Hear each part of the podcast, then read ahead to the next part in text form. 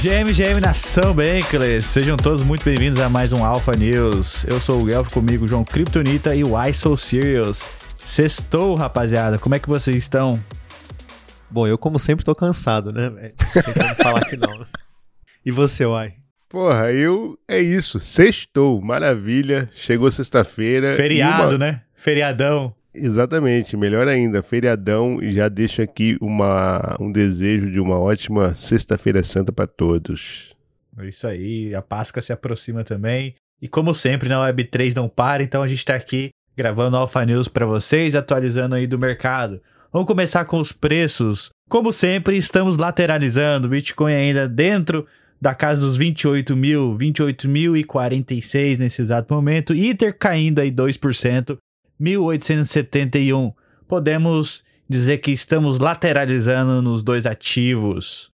A primeira notícia que eu trago aqui tanto Bitcoin como Ether, eu acabei de falar que estão lateralizando, mas o Dogecoin novamente, dessa vez para baixo, cura, ele está caindo 10% depois que o Twitter tirou a cabecinha do Doge lá do, do ícone. E aí, meu caro? Cara, a gente falou aqui já, né, que essa, essas brincadeiras de token para cima, token para baixo que estão acontecendo aí não tão fáceis, não estão para ninguém. E é aquilo que acho que o Ai mesmo mencionou naquele episódio, se não tivesse algo depois disso, como por exemplo deixar o Doge ser uma moeda do, do Twitter ali para poder dar tips ou algo até mais interessante do que isso, claramente o token ia cair e deu. Pô, aconteceu, né, cara? Não tem muito o que falar, não. E aí, Uai, o que, que, você acha disso tudo? Pô, eu, eu vou mandar um e-mail pro Elon pra ele botar de volta o, o cachorrinho lá.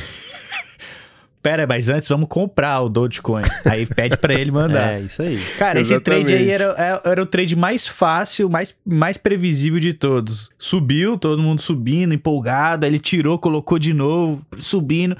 Uma hora ele ia tirar e o preço ia cair. Era só uma questão de tempo, né? A gente até comentou aqui. Mas enfim, é brincadeira, né? Boa, seguindo então aqui com as notícias da semana. A gente tem algo que foi bastante surpreendente, eu acho que para todo mundo do mercado Web3 aí, que a Apple escondeu o white paper do Bitcoin em, em um, uma espécie de easter egg ali dentro do, do sistema operacional ali dos computadores da Apple.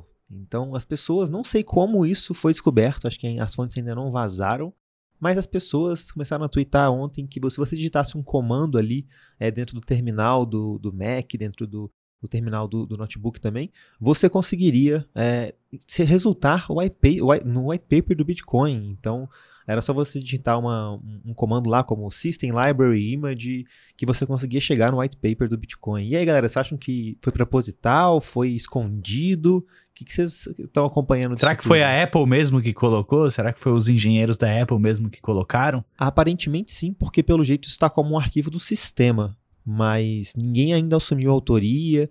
Começou uma especulação até de que o Satoshi Nakamoto seria Steve Jobs, então é, a, galera, a galera não cansa de imaginar. Né? Caramba! Olha, Curi, faz o teste aí no seu computador e fala pra gente se realmente funciona, pra gente tirar esse. pra revelar esse mistério. Ô, e se realmente funciona. Ô, louco, vou fazer aqui e, e aviso vocês então, galerinha. Olha, é, já que a gente tá falando de figuras míticas, né? Um, outra figura bem famosa aqui no criptomercado é o Charles Roxon, que foi cofundador da Ethereum e o fundador da Cardano. Ele juntou-se a um podcast da Cointelegraph e ele disse algumas coisas bem interessantes assim. Uma delas, por exemplo, é sobre como o, o, setor de NFTs no ecossistema está muito forte, né?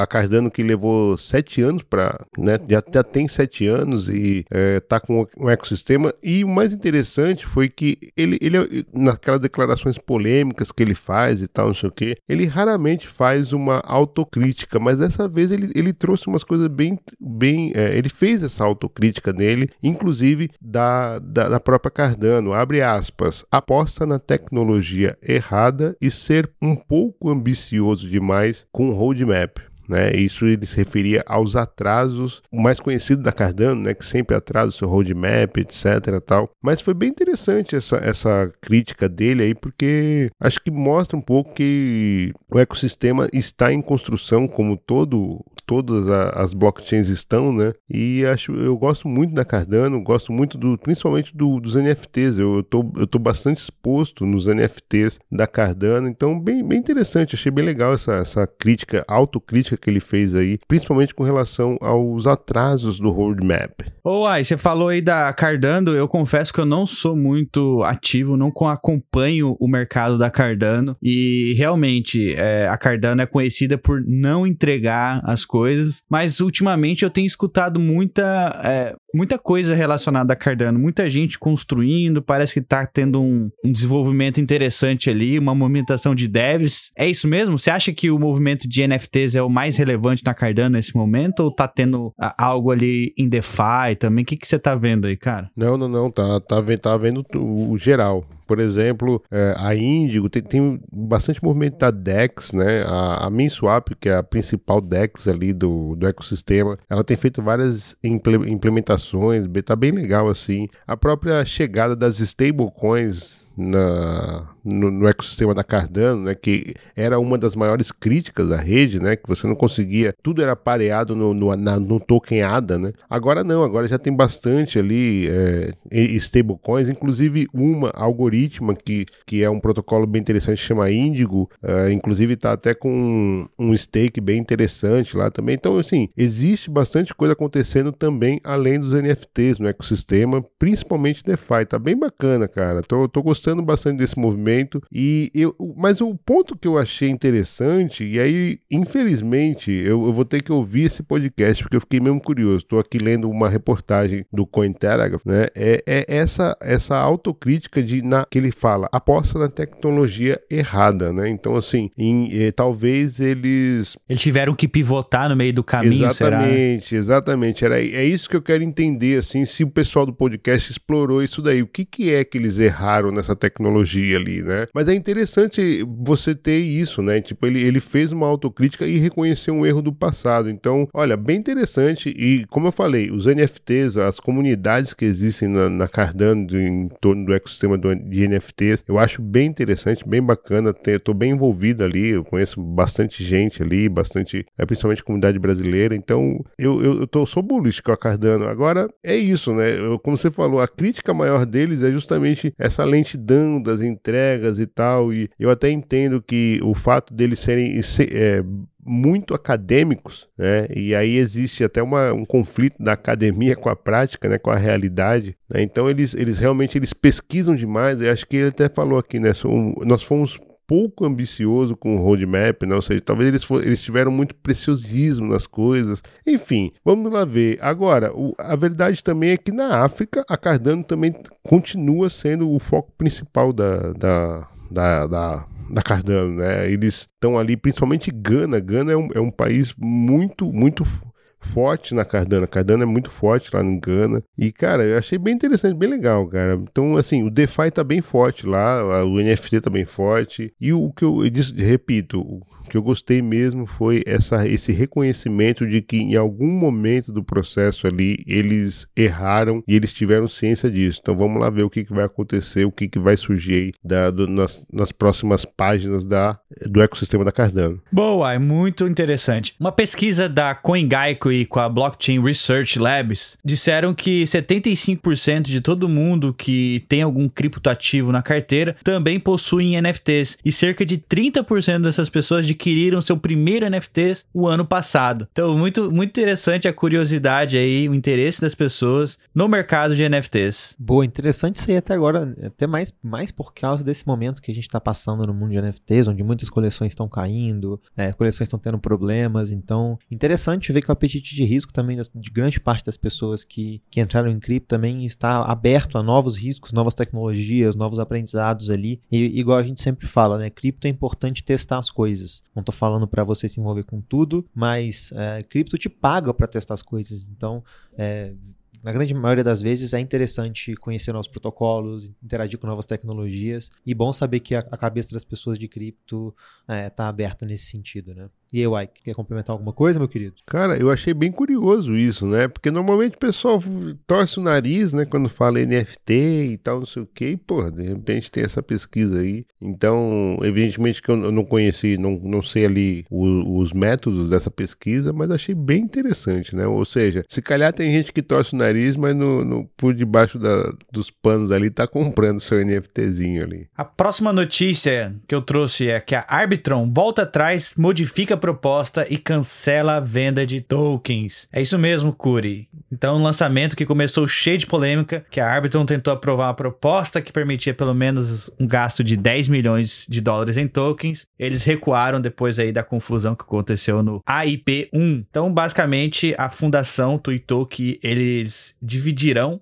né, em propostas menores a primeira proposta, o AIP1, e que não vão, não vão vender, não venderá os tokens que corresponde a cerca de 700 milhões de ARB. Então tá uma confusão na nova DAO da Arbitron, o pessoal começou lá e eu queria saber o que você tá achando dessa movimentação aí da Arbitron. Agora eles recuaram, falaram que não vão vender mais os tokens. Cara, isso aí tá bem complicado, viu, velho? Tá sendo uma situação interessante de acompanhar, até como uma, um novo, uma nova DAO ali, com o surgimento de uma nova DAO com um TVL ali de, na casa dos bilhões. É, mas basicamente é, isso que você narrou. Essa, primeira, essa seria a primeira proposta, essa foi a primeira proposta ali discutida na, na DAO da Arbitrum e gerou muita controvérsia, porque muitas pessoas estavam querendo votar contra, não se, não se mostrando a favor disso, a comunidade estava contra, mas apesar disso, a Arbitrum Foundation, a fundação por trás da Arbitrum, ela acabou criando essa proposta até mesmo para ela conseguir é, gerar liquidez no mercado, incentivar market makers e outras coisas. Eles fizeram essa proposta de 750 milhões ali é, agora não sei se é 50 milhões de tokens ou de dólares, mas acredito que seja de tokens. Ela chegou a movimentar 50, 50 milhões desses 750, até mesmo foi uma questão bem controversa ali, porque eles falaram que eles não venderam, utilizaram um outro termo que no fim do dia significa vender. A gente até narrou isso aqui no Alpha News, em alguns Alpha News passados. E agora parece que eles decidiram então seguir o, o foco da comunidade ali e não é, continuar alienando esses 700 milhões ali que eles estavam no bolso. Eu acho que a situação é intrigante de acompanhar, eu tô, tô gostando de ver aí, e ao mesmo tempo fico me questionando assim, a descentralização vem aos poucos, né? Então eu vi muita gente criticando, mas a DAO surgiu não tem nem um mês, então acho que a gente tem que pensar e perceber que as coisas vão acontecendo de modo, de modo gradual. Uai. É, é interessante é, é, essa, essa, esse entendimento, né, de que as coisas vão se construindo, né? Então, tipo assim, não dá para você querer imaginar que uma, uma coisa vai, vai uma, uma DAO vai aparecer em um mês e vai ser perfeita, sabe? Então quem tá esperando isso, acho que tá esperando demais, sabe? Acho que tá esperando. É, é como eu falo, costumo falar, sabe? É, é complicado você querer comparar, por exemplo, a áudios que é um, um, protocolo de música, né, com que tenha a mesma exper a experiência de, de, usuário ali, né, que uma Spotify que já tem 20, 10 anos de, de, de, experiência, né? Então, eu acho que a gente tem que ter um pouco de paciência. Entretanto, nesse caso aí, tá difícil defender esse pessoal aí da, da, da DAO, sabe? Primeiro, eles justificaram que não, era, era, era custos, né? A gente até fez um meme aqui para você, né? Ao vivo aqui, que, ah, é, vou justificar os custos. Aqui nós convertemos em Fiat para justificar custos operacionais. Aí agora já não. Então, assim, o token ARB ele só existe para ter. A utilidade dele é a governança e começou muito mal. Agora, isso não quer dizer que não vai prestar, né? Não, eu acho que eu acredito, nós que acreditamos num sistema de descentralização, nós podemos é, perfeitamente é, ver uma, uma mudança e, e, de fato mudar da água para o vinho. Olha, deixa eu trazer aqui uma notícia bem interessante que, aliás, é, a gente acho que virou moda aqui no Alpha News, né? Nós anunciamos um hack e é, logo depois anunciamos que o hacker devolveu. Ou seja, se algum protocolo aí for hackeado, chama a gente, chama o Alpha News que a gente devolve o seu dinheiro de volta. Recentemente, né, nós anunciamos ontem recentemente é, foi é, hackeado, né, 870 mil dólares. Aliás, foi, é, na verdade, foi um pouquinho mais, né, mas isso foi o valor. 90% dos, do, dos fundos que foram hackeados na Sentiment, no protocolo DeFi na Arbitrum, foram devolvidos. O hacker é, mandou ali duas transações, né? De, mandou 414 iters, depois mandou 51 iters de volta ali é, e se arrependeu. Olha, tá ficando moda, né? O pessoal hackeia e depois se arrepende. Ah, eu não sabia que a. Como é que é o que o outro falou lá, o do da Euler Finance? Não sabia não que ia sabia prejudicar que iria- pessoas. Exatamente, né? Então os hackers não estão sabendo que prejudicam pessoas e protocolos e profissionais. Eu acho que tá virando um novo modelo de negócio. A galera hackeia, tira a comissão e cai fora, né? Exatamente. Então ele devolveu agora 90%, né? Então ficou ali com os 10 e tá aí. Sentiment é o, no- o último protocolo que foi hackeado e teve os seus fundos recuperados, 870 mil dólares. É triste dizer, mas é a realidade. Infelizmente, enquanto a indústria em si não tiver madura o suficiente, os códigos não estiverem totalmente robustos, né? Ou seja, inhackeáveis, ainda, ainda vão existir vários e vários hacker, hackers desse que a gente narrou aí nessa semana. Mas é, é o processo. Não tem como a gente avançar sem isso acontecer. É o que, infelizmente, é o que vai acontecer. E é bom, isso é até bom a gente observar quem são os projetos que estão né, que, que realmente estão focados na segurança, e quem são aqueles, que não estão focados na segurança. A gente fala bastante, por exemplo, de protocolos como a Aave, Pull Together, nunca sofreram um hack né, em toda a sua história, eles são os mais antigos, os caras focaram primeiro na segurança, enfim. Isso aí é, é interessantíssimo e é, é, é importante para o crescimento e a, ma- a maturidade da nossa indústria. Boa, boa, legal, cara. É, realmente tá sendo interessante acompanhar esses hacks de 2023. Tomara que a gente não veja igual aconteceu com dois, em 2022, onde muito dos- do, do capital perdido ali não foi recuperado. Mas, pessoal, queria puxar para outra notícia aqui, galera. Uma notícia que a gente reportou antes de virar notícia, inclusive. Se você for no artigo que saiu na quarta-feira, dia 5, lá no nosso Substack, você vai ver um artigo sobre o artigo chamado Construindo Organizações Mutáveis em uma Blockchain Imutável, Estado das DAOs 37. E nesse Estado das DAOs a gente trouxe ali a tradução de um artigo é, lá da Bankless DAO é, sobre a Aragon. A Aragon está lançando um produto novo aí, o Aragon OSX, que ele está vindo em função, inclusive, é, com um app no code ali para você começar a sua DAO. E é muito legal esse artigo porque ele faz um panorama é, entre como as DAOs estão evoluindo, da mesma forma com que sistemas operacionais de computadores evoluíram. Então ele fala do primeiro computador, que era uma máquina gigante, cabia em uma sala, e vai evoluindo até os sistemas operacionais de hoje, como Windows, Linux e o macOS. E vai falando como que as DAOs estão seguindo um, um processo similar ali, até chegar nesse novo produto aí que a Aragon está lançando, a Aragon SX, onde você consegue construir sua DAO de uma forma muito mais é, mutável, muito mais adaptável ali com as situações é, do dia a dia, além de ser um produto focado em resolver grande parte da apatia de votações ali em DAOs. Então, Guirriba, se você estiver ouvindo aí, esse aí é para você testar. E, cara, muito legal a gente reportar isso antes da- dos grandes portais de notícia aí, galera. O que, que vocês estão achando? Recado pro Guiriba também. Guiriba, vamos falar, vamos gravar o Down Sem Censura sobre a Aragon. O Curi já pediu quatro vezes. Vamos fazer. Isso é, boi, isso é ô- boicote, vocês nunca, vocês nunca aceitam a minha, minha sugestão lá. Olha só, e nessa guerra toda aí né, de buzz, de stablecoins aí que tivemos, a Circle, Tether, olha, quem se deu bem foi Tether. A Tether atingiu pela primeira vez desde maio de 2022 80 bilhões de dólares, meus amigos. E as rivais, olha, tropeçaram nesse caminho. Inclusive o Brasil, o Brasil, é, de todas as stablecoins, a preferida é a Tether, sabia? Se eu não me engano, ali reportado nas exchanges no Brasil, o pessoal segura cerca de 60% de todas as stablecoins, 60 ou 70% é Tether. Os brasileiros gostam de Tether, viu, Uai? É, mas assim, mas a verdade é que ne- nesse embrólio todo, a Tether, que é a mais, assim, que tem mais food, vamos dizer assim, é verdade que ela tem ossos lá nos seus armários, né? Tem um passado duvidoso e tal, mas a verdade é que é, também ela é, mudou bastante a sua seu colateral, sua comprovação do- dos fundos e tal. E nesse, nessa disputa toda entre Buzz, Circle, né? É, a Tether foi a que